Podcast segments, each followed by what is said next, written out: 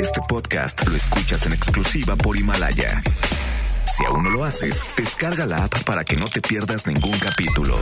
Himalaya.com. Este programa cuenta con interpretación simultánea en lengua de señas mexicana a través de mbsnoticias.com y gracias a traducción, interpretación y accesibilidad en... El día de ayer, miles de mujeres exigieron justicia y acciones efectivas en contra de la violencia que hay que destacar de la movilización. Hoy platicaremos sobre este tema. No es posible que cuiden más una pared que a nuestras hijas. Les debería de dar vergüenza. En esta ciudad asesinan a nuestras hijas dentro y fuera de las escuelas. Además, ¿qué es el activismo naranja y cuál es su propósito principal? Guille Gómora nos pondrá en contexto.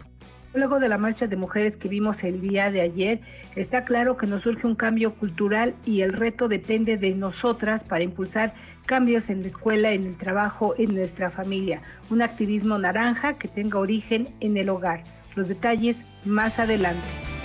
Tenemos buenas noticias y más, así que quédense así arrancamos a todo terreno. MBS Radio presenta A Todo Terreno con Pamela Cerdeira.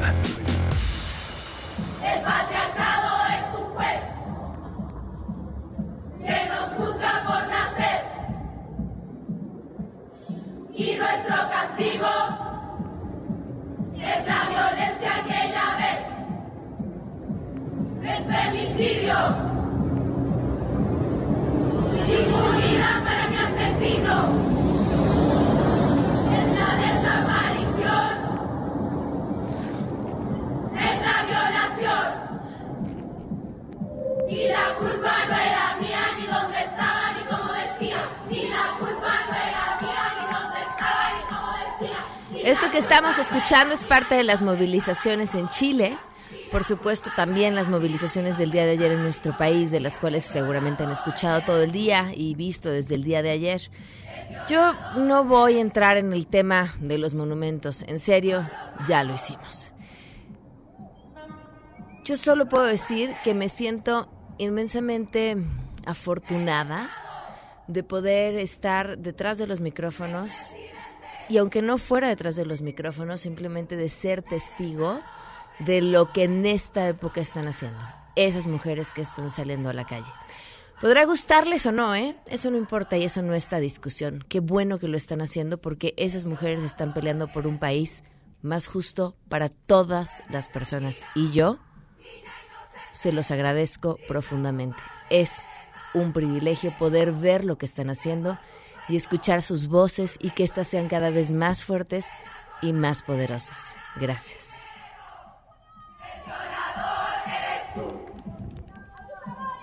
El violador eres tú. El violador eres tú. Muy buenas tardes, bienvenidos a Todo Terreno. Gracias por acompañarnos en este martes 26 de noviembre de 2019. Soy Pamela Cerdeira, el teléfono en cabina 5166125, el número de WhatsApp 5533329585, a todoterreno arroba mbs.com, en Twitter, Facebook e Instagram me encuentran como Pam Cerdeira. Eh, hay personas que, que de pronto comentan que, que ya están muy violentas o que el miedo que se sienten las consignas violentas eh, vaya, me, me llama la atención esas palabras porque, porque miedo, miedo, miedo, el que se siente todos los días cuando una sale a la calle. Miedo cuando crees que alguien te está persiguiendo y no crees que te va a saltar. Lo primero que piensas, incluso en una ciudad con tanta delincuencia como esta, es que probablemente te quiera violar. Quizá después te asalte, pero seguramente primero querrá tocar tu cuerpo y hacerse de él como si fuera suyo. Eso es miedo. Eso es violencia. Y eso es lo que sentimos las mujeres todos los días. Le agradezco enormemente a Noel Romero que está en la interpretación de lengua de señas. Lo pueden seguir y ver a través de www.mbsnoticias.com. Y nos acompaña Andrea Vega, ella es periodista de Animal Político, quien cubrió justamente la marcha el día de ayer y me encantaría conocer pues su perspectiva, su opinión y todo lo que vio. Andrea, gracias por acompañarnos. Muy buenas tardes. Hola, buenas tardes. Pues sí, como, como bien dices, eh, ayer fue una protesta contra la violencia que se está viviendo en este país. al frente de la, de la marcha iban como ya muchas otras marchas las madres de, de las mujeres víctimas de feminicidio, de desaparición, ¿no? que desafortunadamente siguen contando las mismas historias desde hace años, eh, hijas asesinadas, investigaciones tardías, torpes, eh, autoridades que les echan la culpa a ellas. Nos contaba una mamá, la señora Lilia Florencio, que asesinaron a su hija Diana el 2 de julio de 2017 y como la asesinaron en la madrugada, pues las autoridades lo que le decían es, pues, ¿qué hacía Diana fuera de su casa en la noche, no? Como insinuando que era culpa de Diana, la señora me decía como insinuando que era mi culpa como madre, porque aquí hacía mi hija en la calle en la noche, ¿no? Dice, nunca es culpa del hombre que las asesina o de las autoridades que no nos cuidan, es culpa nuestra. Y pues esas historias se han estado repitiendo desde hace años por miles en este país. Híjole, yo creo que es lo más fuerte a la hora de acompañar estas marchas, eh, rescatar estas historias y, y, entender cómo se ve y cómo se siente la impotencia, ¿no? Sí, sí, sí, sí, la verdad es que es muy, es muy fuerte, es muy desgarrador oír las historias de las madres, ver su llanto de años, su lucha de años, el cansancio que ya tienen, ¿no? El agobio que tienen de ir de una autoridad a otra, de tener que luchar porque eh, tipifiquen los casos como feminicidio cuando cuando por ley eh, debería ser así y ellas tienen que luchar porque se tipifiquen, porque se investiguen, eh, porque no acabe siendo catalogado como suicidio. Eh, en fin, es un, es un desgaste muy fuerte para, para las madres y bueno, también está el problema enorme de la desaparición en, en este país, ¿no? De tantas mujeres y tantos adolescentes que desaparecen y que se sospecha que van a alimentar las redes de trata. Andrea, ¿cuál era mm, el sentir de quienes marchan, de las mujeres que estaban marchando? ¿Funcionan estas marchas como una válvula de escape o mm, con una mm, verdadera intención de que las voces sean escuchadas y esto genere cambios reales de entrada, pues en el sistema de justicia que no está funcionando? Sí, la mayoría lo que te dice es eh, estoy aquí para manifestar mi coraje, mi impotencia y también para volverlo una exigencia de, que las cosas cambien. Una de las, eh, de las demandas que se leyeron en el templete fue justo esa, que haya acciones concretas y contundentes para parar la violencia contra las mujeres en todos los espacios, ¿no? Porque en todos los espacios hay casos, en todos los espacios está creciendo, en las escuelas, en los trabajos, al interior de las casas, la violencia intrafamiliar está siendo muy fuerte en este país no hay estados como Yucatán donde nos dicen que pese a ser un estado con una incidencia delictiva baja, la violencia intrafamiliar es alta. Entonces, pues eso es una alarma que se tiene que atender, porque finalmente la violencia intrafamiliar es el primer paso de, un, de lo que puede terminar en un feminicidio si no se atiende. Claro. Andrea, te agradezco enormemente que nos hayas tomado la llamada y acompañándonos con tu relato de lo que sucedió el día de ayer. Gracias a ustedes, buen día. Gracias, muy buen día. Andrea Vega, periodista de Animal Político, y nos acompaña en la línea Félix Arturo Medina Padilla, subsecretario de Gobierno de la Ciudad de México. Gracias por acompañarnos, muy buenas tardes. ¿Qué tal? Muy buenas tardes, Pamela. Aquí estoy a tus órdenes. Eh... ¿Cuál es el saldo tras la marcha de ayer? Bueno, pues eh, comentar que el día de ayer tuvimos un despliegue de casi 2.000 eh, servidoras públicas, funcionarias, mujeres de paz que estuvieron participando de manera activa eh, para promover la cultura de la paz en la manifestación, en la movilización. Tuvimos 2.500 mujeres, elementos de la Secretaría de Ciudad Ciudadana que acompañaron la movilización y que mm, el propósito de su presencia fue ayudar a mantener también la tranquilidad y la paz eh, para las manifestantes y también en el espacio público con quienes eh, transitan. Vimos también algunos daños a mobiliario urbano, tuvimos cinco estaciones de Metrobús con algunos daños, eh, mobiliario urbano, banquetas con pintas. Afortunadamente, el personal de la Secretaría de Obras y Servicios desde la noche estuvo trabajando y ya estamos al 90% de recuperación del espacio público. El hemiciclo ya está al 100% liberado de graffiti. Eh, tuvimos dos personas eh, con lesiones menores que afortunadamente no ameritaron ningún tipo de traslado o atención mayor. Pero lo más importante eh, en la movilización, en las movilizaciones del día de ayer, tiene que ver con las demandas de las mujeres que participaron en ellas, justamente poder escuchar estas voces, estas historias que a nosotros desde el gobierno de la ciudad, pues nos hacen eh, trabajar día a día. El gobierno de la ciudad es totalmente empático y estamos trabajando desde diversas acciones a través de distintas dependencias. La jefa de gobierno ha impulsado algunas acciones eh, como enviar al Congreso de la Ciudad de México una iniciativa para crear el registro público de agresores sexuales. Eh, también hemos trabajado de manera intensa con las organizaciones de la sociedad civil en la llamada Ley Olimpia, que tiene que ver con reformas al Código Penal y a la Ley de Acceso de las Mujeres a una vida libre de violencia también, justamente para abordar el tema de la violencia digital, eh, que es una nueva modalidad de violencia que afecta de manera muy puntual a mujeres principalmente y a mujeres jóvenes, eh, entre otras acciones.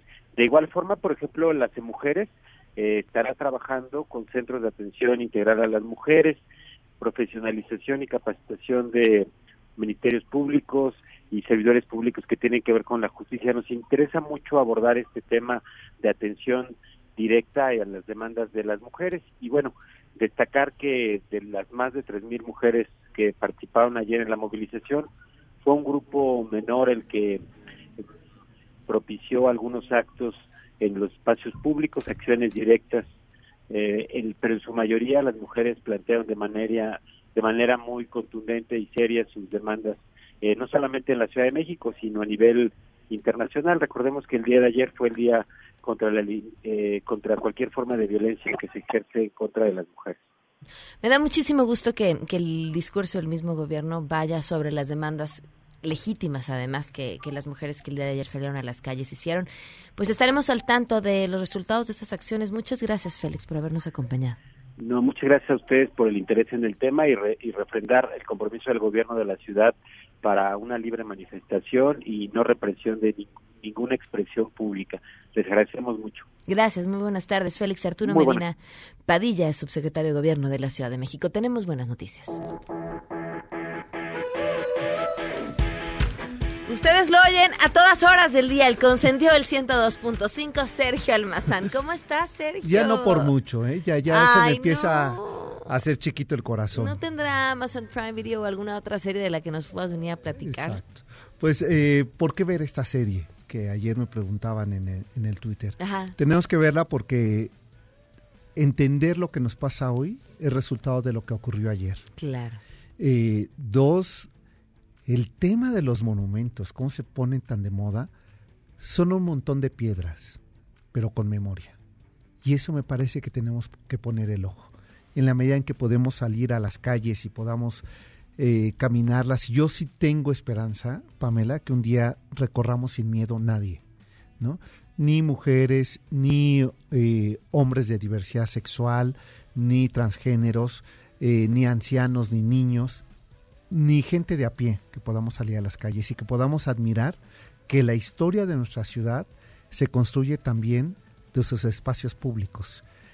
Por ello es que a mí me gusta mucho esta serie, porque nos ayuda a recuperar la memoria de esos espacios que hoy día los podemos, 700 años más tarde, poder caminar.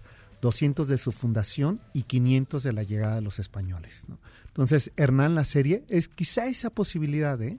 de mirarnos, y me parece que si miramos el pasado, podemos respetarnos más eh, en esa diversidad de color de piel, de lengua e incluso respetar más nuestra mesa todos los días, ¿no? La comida de todos los días es resultado de ese sincretismo, ¿no?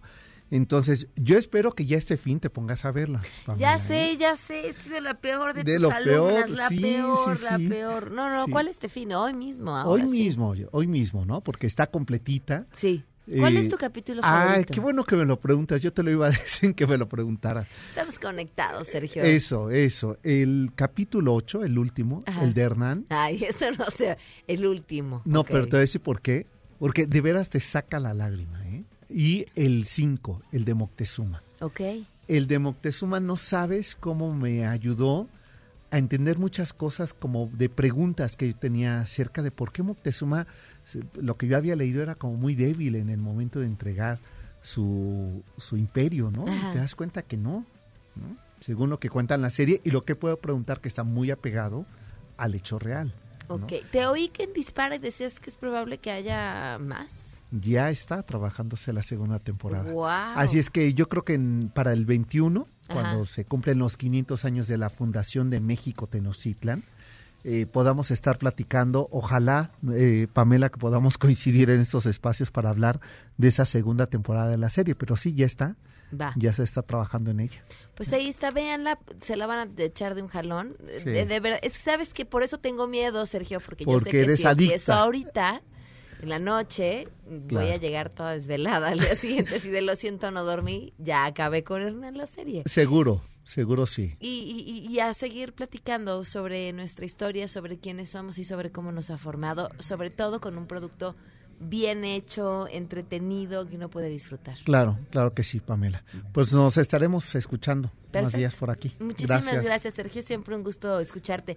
No se pierdan, Hernán, la serie por Amazon Prime Video, una serie basada en la historia, pero no es un documental, es un drama épico lleno de batallas, de amor, de traición y bueno, pues los distintos capítulos de los que ya nos ha estado platicando Sergio Almazán. En otras buenas noticias, le agradezco enormemente a nuestras invitadas el día de hoy.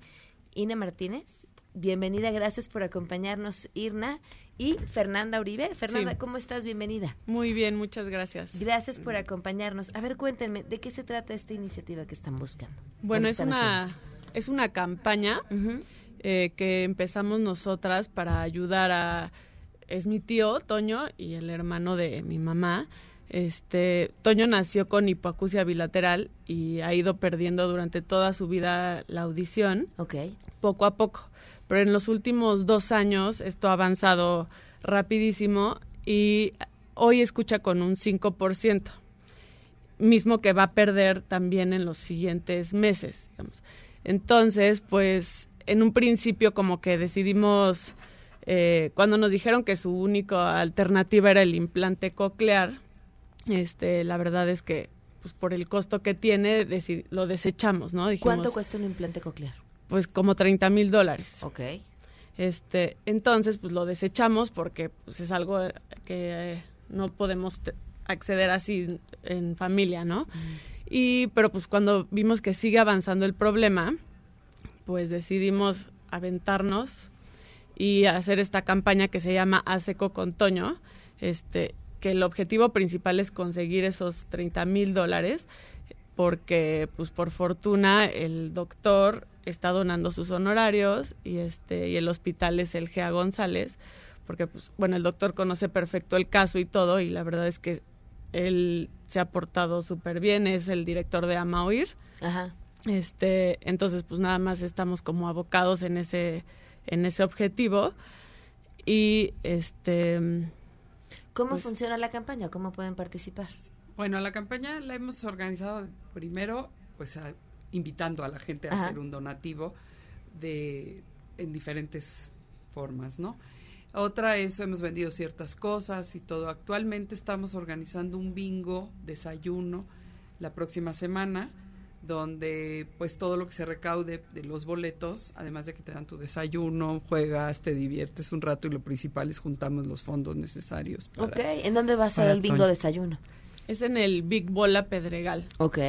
Este, ¿Qué costo tiene la entrada? El boleto cuesta 300 pesos. Ok. Incluye el Eso desayuno. incluye el desayuno y ya el donativo. Sí. Ajá, Ah, y muy bien. tres y tres bingos de cortesía. Ah, ok. Entonces, pues, está muy divertido porque es como esta oportunidad de ir al casino, jugar, o sea, de verdad, así todo eh, en un casino de verdad. Pero aparte, pues es este convivir, ahí, o sea, va a estar Toño, obviamente, vamos a hablar del tema, entonces como que es un ganar-ganar, ¿no? Ok. ¿Hay alguna página en donde puedan tener más información y puedan encontrar las diversas formas de donar? Sí, cómo no. ¿Cuál Nuestra es? página de internet es acecocontono.mx Ok. Pero aparte tenemos Facebook, que es Aseco con Toño, y Instagram igual Aseco con Toño. Ok. Este, ahí estamos todo el tiempo subiendo eh, De información. cómo vamos en la meta. ¿Cuánto este, llevan? Vamos al 65%. Ah, muy bien. Exacto. ¿Tienen una fecha límite para conseguir el dinero? Pues nos gustaría Sí. que fuera terminando diciembre, sobre todo por esta urgencia de, de que sea la operación. Claro, porque cada vez va perdiendo más audición. Sí, sí, ha perdido bastante. O sea, él nació con una discapacidad auditiva, pero usaba sus auxiliares auditivos y lo mantuvo así 40 años. Pero últimamente sí ha perdido muchísimo, muchísimo la audición. Entonces, sí nos surge un poco, por eso queremos terminar, dar fin a la campaña para, para que se opere. Ya se puede implantar. ¿no? asecocontono.mx, ahí encuentran toda la información. Exacto. Y si quieren ir al desayuno, que es la próxima semana, Ajá, el, jueves El jueves, 5 de diciembre. ¿en dónde encuentran los boletos? ¿También en la página? Es- está en la página, están ahí todos los datos, los links para comprar los boletos. ok. Este, Ajá. o ese mismo día también los podrían comprar, ¿no? Es a partir de las 9 de las 9 de la mañana hasta la 1 en de el la casino, que está dentro de Plaza Escenaria. Perfecto. Pues mucha suerte. Seguramente conseguirán el dinero. Muchas gracias. Muchas gracias, gracias. Damos una pausa y volvemos. Regresamos a todo terreno. Este podcast lo escuchas en exclusiva por Himalaya. A todo terreno con Pamela Cerdeira. Continuamos.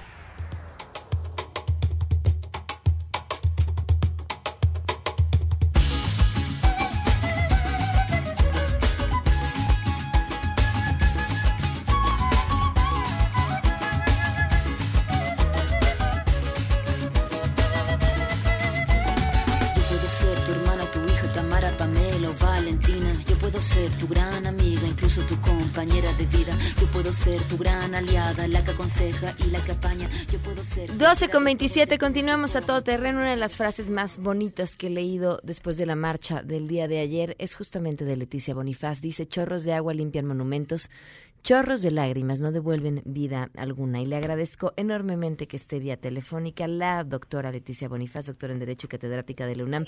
Gracias por acompañarnos. Muy buenas tardes. Buenas tardes, Pamela. Te vengo escuchando desde que inició tu programa. Coincidimos en muchos de nuestros puntos de vista. ¿Qué, quisiera escucharlos. Eh, ¿Qué opinas? ¿Qué, qué sientes después de lo que sucedió? Y las acciones de- del gobierno de la Ciudad de México también. Me encantaría conocer tu punto de vista. Mira, igual que tú, el tema de Chile me dejó eh, no solo estupefacta, sino con muchísima esperanza. Y el tema de México, creo que lo que urge ya son acciones concretas, de verdad. De la última marcha para acá, se debieron ya poner muchas acciones clarísimas para ver que estamos avanzando, para mitigar no solo el dolor, sino para las garantías de no repetición. Eso en el ámbito de los derechos humanos es básico, que no siga sucediendo, que el ni una más de veras sea una realidad. ¿Qué acciones tendrían que ser? Desde mi punto de vista, es un trabajo a ras de tierra. En el caso de la Ciudad de México, esta alerta de género ya tendría que haber tenido acciones diferenciadas por alcaldías con compromisos muy concretos, porque la Ciudad de México, como sabes, es muy compleja, pero con realidades de mucho contraste, desde una Ciudad de México de un ámbito rural, en Xochimilco, Tláhuac, alguna zona de Tlalpan y de la Magdalena Contreras, hasta situaciones muy diferenciadas en Cuauhtémoc, en Benito Juárez, en Miguel Hidalgo. Eh, el caso de Iztapalapa y de Gustavo Amadero se tendrían otras características. Desde mi punto de vista es un trabajo más abajo todavía. Me parece que ese trabajo no se ha hecho, o al menos no se ha ni siquiera hablado de él o no se le ha dado difusión alguna. Sí, no todo tiene que ser gobierno central, las alcaldías tienen muchísima responsabilidad y todavía más abajo que las alcaldías en una situación en donde tienes que ir como se hizo en algunos municipios de Morelos, en los únicos donde ha habido un resultado de alerta de género, es cómo vas reconstruyendo tejido social y cómo con acciones que tienen que ver con cultura, con arte, con cambios culturales que son muy lentos, pero de veras, Pamela, el trabajo ya es ras de piso. Ahora, ¿qué fue, qué municipios de Morelos sí funcionó y cuáles fueron las acciones que se hicieron? Lo que nosotros vimos después de estar midiendo qué ha pasado después de las alertas de género, que yo he sido crítica en general porque las acciones no son diferenciadas, yo siento que hasta que se diga ya hablando a nivel nacional, pues no puedes poner las mismas acciones para Baja California que para, para Veracruz o para Guerrero o para Chiapas. Incluso para Chiapas hay un Chiapas, eh, Chiapas rural, Chiapas rural indígena y el otro Chiapas. Entonces, mientras vayas con acciones todavía genéricas, ya de los diagnósticos hay muchas organizaciones de sociedad civil que los tienen hechos. Entonces, más cercanía también con sociedad civil sería otro de los consejos. Eh, sí, te preguntaba sobre en Morelos qué detectaron que sí funcionó. Digo, sé que son acciones específicas que funcionarían solamente para esos municipios, pero para tener una idea de qué es lo que se puede hacer. Yo creo que cuando tienes medido eh, el índice y cómo va, por ejemplo, tienes una curva a la alza para saber si la puedes frenar y que vaya a la baja, a mí las acciones que me tocó revisar en un grupo del que soy parte que se llama México Posibles, fue visitar municipios de Morelos en donde se hizo mucho trabajo comunitario, de que en los lugares en donde tenías el mayor índice, que normalmente eran zonas conurbadas de escasísimos recursos, como allí llegas a establecer un centro comunitario en donde empiezas a dar opciones, que también fue lo que se hizo después de la grave tragedia de Ciudad Juárez y algo que se ha intentado también en el norte, pero no hay una sola receta. Yo creo que lo más importante es ir viendo en espacios muy pequeños qué cambios puntuales, casi quirúrgicos hay que hacer. ¿Qué explica la violencia en contra de las mujeres? ¿Verdad? ¿Qué explica la violencia contra las mujeres? Uy, uy, uy, son años de modelos eh, patriarcales, machistas y de algo que no acabamos de desmontar, es que ningún hombre tiene derecho a violentar ningún cuerpo de ninguna mujer y esta idea de apropiación es lo que no hemos logrado desmontar y ese es el trabajo pues que hay que seguir haciendo. ¿Cómo, cómo logramos desde casa, desde el trabajo, desde ese cambio cultural que es tan importante? Conciencia, conciencia y más conciencia y trabajo en cada una de nuestras trincheras. Cada una de nosotras está ya eligió cuál es su lugar de incidencia y ninguna cejar y es un trabajo conjunto, es un trabajo de todos, no es responsabilidad de una persona, es algo que seguir generando conciencia, por ejemplo, desde tu espacio de radio, pues ahí tienes la mejor trinchera. Yo la tengo ahorita en el mundo de la academia y cada quien que la busque y que no pare. ¿Cómo, ¿Cómo explicar el momento que se está viviendo ahora? Porque, vaya, si bien lo que hoy somos también se lo debemos a muchas que han luchado a lo largo de muchísimos años y todo ha sido parte de una construcción. Pero ¿qué se junta hoy para que esas voces se escuchen con la fuerza que por lo menos vimos ayer? Yo creo que hay mucho coraje, mucha rabia contenida que hay que atender, que hay que ver. Yo creo que las siguientes generaciones ya traen otro chip, por eso me gustó como iniciaste tu programa, porque yo ya me siento una generación pasada, que sí vivió algo que le tocó heredar y que sigue dando pues la pauta para lo que venga después, pero sí es una confusión de, enlace de muchas manos. ¿Qué, ¿Qué tendríamos que estar exigiendo hoy al gobierno de la Ciudad de México? Acciones muy concretas. ¿Qué opinas de las acciones que se presentaron con la alerta que emitió? Me siguen pareciendo todavía muy genéricas. No creo que tenga viabilidad este registro de agresores, le veo serios problemas de derechos humanos, yo creo que tendrán que revisarlo antes de enviar a la Asamblea y siento que las medidas todavía no están totalmente focalizadas. ¿Qué decías las mujeres desde nuestra trinchera, pues elegir eh, continuar con ese mensaje? ¿En dónde encontrar, digo, porque eso es una elección, pero también es una bendición cuando uno puede elegir, cuando uno puede decidir, es porque tiene opciones. Em, ¿Qué pasa con las que no?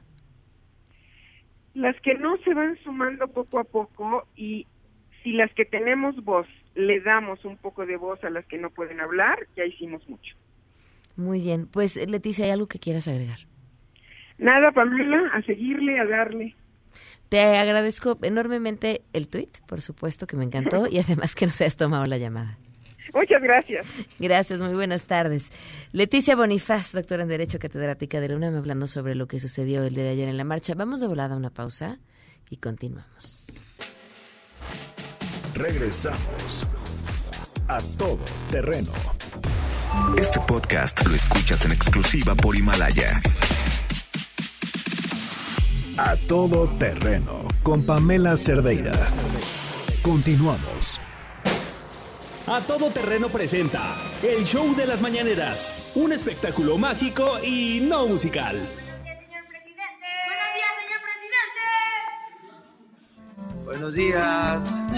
Bienvenidos al show de la mañanera en este espacio en el que celebramos y reconocemos el trabajo de todos aquellos que se levantan temprano a lambisconear, que no son todos los que están en la mañanera. Hay muchos periodistas respetables que van y están haciendo su trabajo todos los días, a los que no siempre les dan la palabra y por supuesto están los que como hoy de verdad compite, compiten por ser el lambiscón de oro. No, no, no. Tenemos hoy unas piezas esas que no se pueden perder.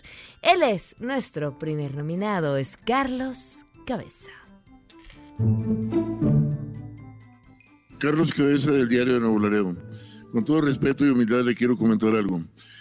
Eh, es un gran líder, está llevando a cabo una transformación. No me digas. Lo esperábamos con ánimo. No me digas. Vemos programas muy importantes de operadores de desarrollo, como el Planaya, el aeropuerto. Eh, en ellos no vemos un, un, fondo económico que pudiera ser mayor y, en, en, la notificación. No hay mucho material, podría pasar diciendo. Voy a tratar de contar por respeto a todos aquí. Eh, yo no veo el, el, impacto de empleo que, que se ilustre, que se ilustren las políticas complementarias para maximizar los beneficios de cada proyecto sus tres proyectos emblemáticos. Y no es México nada más los tres proyectos emblemáticos. Economía, Hacienda, Balconex, Banobras, deben tener un inventario muy detallado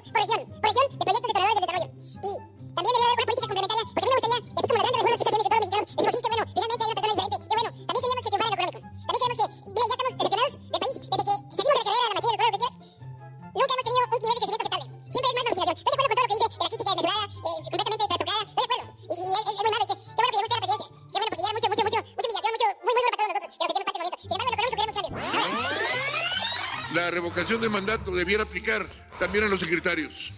Porque los secretarios, usted les da la confianza. ¿Quién le garantiza que el secretario esté ya haciendo el máximo? ¿Quién le garantiza que todos los burócratas de cada secretaría estén haciendo el máximo? También hay algo que hacer. Perdón, ya no voy a voltar más. ¡Ay, ya cállate, cállate, cállate, que me desesperas! Esa fue su pregunta. Esa. ¿Quién le garantiza que el secretario está haciendo el máximo? ¿Quién le garantiza que todos los burócratas de cada secretaría están haciendo el máximo? ¿Quién? ¿Quién? Vámonos con nuestro segundo nominado. Él es Demián Duarte. Buenos días, eh, señor presidente. Demián Duarte de eh, Lobos FM, esa, esa es nueva. Eh, Pasión por los negocios, política y rock and roll. ¡Y que viva rock and roll! y Proyecto Puente de Sonora. Primero que nada, felicitarle por su libro. ¡Felicidades! ¡Felicidades! Eh, la verdad, muy completo, este, muy, muy conceptos eh, muy eh, interesantes alrededor de lo que necesita nuestra economía para ser impulsada. Y felicitarle también por los resultados. En estos días recientes se ha hablado de varios resultados este, muy interesantes eh, en términos de lo que es la captación de inversión extranjera directa, que es un tema que usted refiere aquí como fundamental. El 7.8% de crecimiento o los 26 mil millones de dólares ¿no? de que se hablan en los primeros tres trimestres del año. El resultado de lo que fue el buen fin, que también es un asunto importante al que usted refiere del impulso al consumo interno, que también es fundamental. Eh, yo le quiero preguntar, eh, precisamente porque usted se refiere en su libro a la necesidad de tener proyectos estratégicos que impulsen el desarrollo regional. Eh, y nosotros en Sonora, bueno, sabemos que usted ya eh, nos observó este, y, nos benefició con el plan de la frontera norte, la zona franca en particular. Eh, nosotros tenemos por ahí desde hace años un proyecto que se está acariciando que involucra precisamente el establecer una especie de zona franca o una especie de zona de desarrollo industrial que vincule a la frontera de Nogales con Guaymas específico eh, y que de alguna manera involucre a Hermosillo, que es la ciudad que ha tenido pues el mayor desarrollo industrial a partir del sector automotriz. Eh, la pregunta en específico es ya era que hora. eh, hay un proyecto que está por eh, lanzarse que tiene que ver precisamente con todo esto y se está buscando la necesidad de que Guaymas se involucre como puerto de salida de mercancías ya procesadas. A la fecha, Guaymas es un puerto que sobre todo sirve para carga de minería y del sector agropecuario. Eh, la pregunta es si podríamos eh, pensar que en el futuro, bueno, eh, quizás mediano plazo, eh, Guaymas se pudiera involucrar como uno de los proyectos estratégicos en particular. Tengo otro tema, pero me gustaría que me comentara sobre la materia. Ay. Vámonos con nuestro segundo nominado. Él es Bernabé Adame. Gracias infinita, señor presidente. Bernabé Adame, Pasión México desde Querétaro, Querétaro. Creo que represento cientos de miles, si no es que millones de personas con lo que voy a decir. No soy de personas, no soy de líderes. Sin embargo, esa valentía que ha mostrado, Más ágil que una tortuga. Más fuerte que un ratón. para enfrentar a todos los poderes fácticos, poderes económicos, poderes políticos, poderes sociales, de todos los po- poderes, hizo que se ganara mi respeto. También hizo que se ganara mi admiración. Mi admiración Buenas noches, Excelencia. el hecho de levantarse tan temprano, de acostarse tan noche, de trabajar todos estos casi 365 días sin descanso, eso me ganó mi admiración. También el hecho de que esté paradito ahí, mientras nosotros no nos paramos, muchos de nosotros, ni siquiera para hacerle la pregunta, esa lucha incansable que tiene para los que menos tienen, para hacer de México un mejor México, un México más igual, hizo que se ganara mi cariño. Es que me vas a hacer llorar. En base a esto, le digo, en nuestras transmisiones, siempre nuestro lema es, Chequen esto, ¿eh? Prensa con libre. la 4T, con México, sin condiciones. Y como el que más defiende a México y a la 4T es AMLO, así lo llamamos, estamos con AMLO sin condiciones. Prensa libre. Porque con condiciones, hasta el piloto de Aeroméxico. Con condiciones, el Reforma, que usted los mencionó ayer, Televisa, TV Azteca, Reforma, Milenio, Fórmula y muchos más. Con condiciones, todo mundo, todo mundo lo apoyaría. Hasta Gilberto Lozano, hasta Sergio Sarmiento, que se han declarado abiertamente para un golpe de Estado. Hasta ellos se declararían, se declararían así. En este contexto, señor presidente, quiero hacerle tres pe- peticiones, pues yo no puedo, no puedo cuestionarlo. Estas peticiones serían muy ¿Para qué claras y precisas. ahí? Una, ayúdenos, ayúdenos a ayudar a México. Convoquemos. Ya, ya, ya, este ya, ya. de No puedo más, por favor. Me va a dar algo. Toda la miel que está derramando este comentario. Perdón, era el tercer nominado. Y yo no sé, entre el primero y el tercero. ¿El tercero? ¿Votos? ¿El tercero? Todos votan por el tercero. El ganador. Alan Vizconde de Oro del show de la mañanera es Bernabé Adame. Aplausos para Bernabé. Aplausos para... es que, a ver, en la escala Peña Nieto, imagínense el escándalo que, un periodista registrado para cuestionar al presidente hubiera hecho una cosa como estas. Pero bueno, en aquel entonces tampoco existen esos espacios. Vamos a una pausa y volvemos.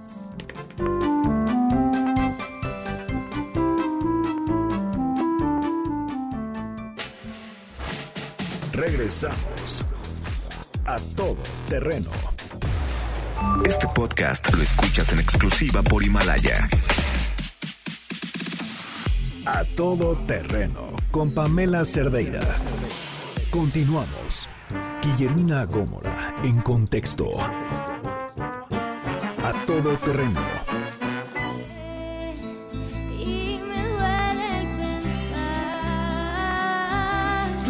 12 con 54. Guille Gómora, ¿cómo estás? ¿Qué tal, Pam? Pues mira, hoy comentando y haciendo mi reflexión sobre lo que sucedió al- el día de ayer en este Día Internacional de la Eliminación de la Violencia contra la Mujer, lo que vimos aquí en nuestra ciudad, pues que yo la verdad considero que eh, ensucia este tipo de violencia y de actos vandálicos que se registraron el día de ayer, ensucian, deslegitimizan la, la, la protesta, las demandas, ¿no? Eh, si bien queremos mejores políticas públicas que eh, nos ayuden a nosotros como sector, como mujeres, a crecer y a tener igualdad en muchas áreas de nuestra vida, yo creo que debemos de evitar este tipo de actos vandálicos. Eh, ya sean infiltrados. Uy, Guille, se te va a armar. ¿eh? Sí, se me va a armar, se me va a armar seguramente, pero... Échenme la brillantina. Pero yo no creo que así es como debamos de exigir un cambio cultural. ¿Sabes qué, Guille? Yo pensaba igual que tú en este tema. Eh, y, y cambié mi forma de pensar porque entendí que a veces esa es la única forma en conseguir que te hagan caso. Sí. O sea, la potencia y el coraje ante una autoridad que no responde, que no hace que no caso. reacciona. Estoy de Una acuerdo en eso. que le da Sí. igual mientras estés bien portada, Sí. mientras no exijas demasiado. me- y entonces, en- no solamente entiendo, yo he sentido muchas veces esas ganas de ir y romperlo todo. Sí, sí, totalmente de acuerdo en esa parte contigo, pero también creo que nosotras como mujeres tenemos diversas formas de incidir y de impactar y de transformar sobre todo, porque finalmente nosotras en el seno familiar somos a las, las que formamos a los hombres y formamos también a las mujeres. Y si nosotras no nos construimos desde esta plataforma en el hogar, no podremos incidir y exigir que las políticas públicas nos favorezcan y nos reconozcan. Leía tu columna que publicaste en El Economista porque soy mujer y también me dio este, me dio mucho gusto y también me dio, mucho coraje. recuperé el coraje de ver a nuestras senadoras el día que se nombró, se designó a Rosario Piedra Ibarra como Piedra Ibarra como presidenta de la Comisión Nacional de los Derechos Humanos, verla que un tipo le levantara la mano y se les tirara para que ella rindiera protesta, ver cómo a las mujeres las mandaron como carne de cañón y ellas lo permitieron siendo senadoras. O sea, no estás hablando de una mujeres iletradas, estás hablando de mujeres con capacidad, con trayectoria política y que permitan ser utilizadas como carne de cañón. Y es el gran problema de nuestros sesgos, que estamos tan educadas a ello. Sí. Que ni siquiera los vemos. O sea, yo te he puesto que estas senadoras no se dieron cuenta, pero la imagen era clarísima. O sea, ahí las mandaron a taclear. Sí. Y del otro lado, los otros tres papis, mis reyes, Sí. aplaudiendo. Sí, ¡Qué bien! sí, Hicieron sí. el trabajo sucio, chicas. Por eso es que yo insisto que el cambio debe originarse desde el hogar. Es un cambio cultural y nosotros tenemos que hacer muchas cosas. Es un reto muy difícil si queremos que las políticas públicas cambien. Porque sí, ¿de qué sirve que haya igualdad de mujeres senadoras, igualdad de mujeres diputadas? Vemos ahora secretarias de Estado, pero si nosotros seguimos actuando con esos patrones, con esos mandatos tradicionales de obediencia, de sometimiento, de ay, para que me vean bien, para que vean que voy a... des-". No, no vamos a lograr un cambio eh, eh, eh, social, pues como es que lo demanda ahora. Guille, tu columna. Mi columna, eh, hago un balance ahí de lo que ha sido el gobierno de López Obrador y dejo ahí también la pregunta que seguramente pues me va a costar, ¿verdad? Que es, ¿estamos ante una transformación o una regresión? Ahí estoy en las redes sociales, Guille Gómora, o en a- arroba diarioimagen.net, ahí pueden leer mi columna y espero su opinión. ¿Qué tiempos estos en los que escribes algo y dices, me va a costar? Qué triste, ¿no?